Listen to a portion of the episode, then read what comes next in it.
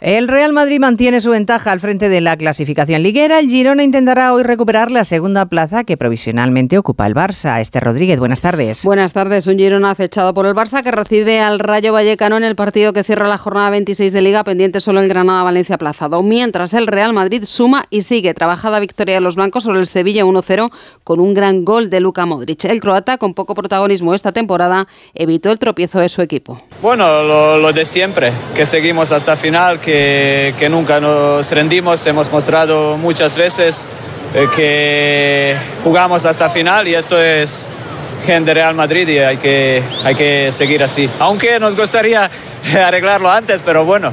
No faltó la polémica en el Bernabéu por el gol anulado al Real Madrid en el minuto 10 por una falta previa que se revisó en el bar. También ayer Cádiz y Celta empataban a dos en un duelo por la permanencia en el duelo por Europa entre Betis y Athletic. Los tres puntos se quedaron en el Villamarín y empate también entre Las Palmas y Osasuna. La Copa del Rey completa esta semana sus semifinales. Mañana se juega el Real Sociedad Mallorca con empate a cero en la eliminatoria. Los técnicos Imanol y Aguirre afrontan así el encuentro. En esos momentos determinados, y está bien porque hay que tirar también de, de corazón, pero también de, mental, pero no, no en cuanto a, echarle más de eso, sino eh, a saber jugarlo tácticamente. Y este equipo ha demostrado las dos cosas. No necesito preparar nada especial porque veo al equipo. Si hoy hubiera visto tensión y, y roces y gritos y tal, actuaría.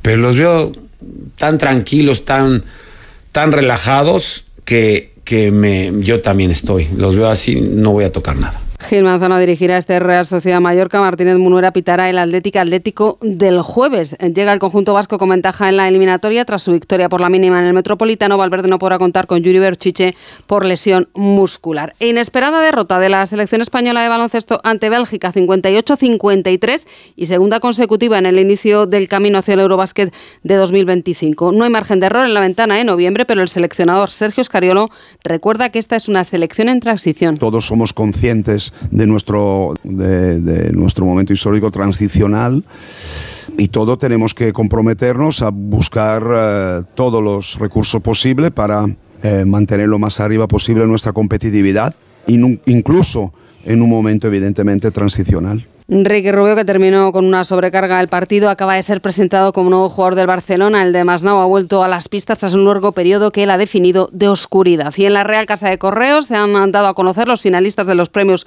Laureos del Deporte, que se entregarán también en Madrid el próximo 22 de noviembre. Entre los candidatos en las distintas categorías, la selección femenina de fútbol. Si estás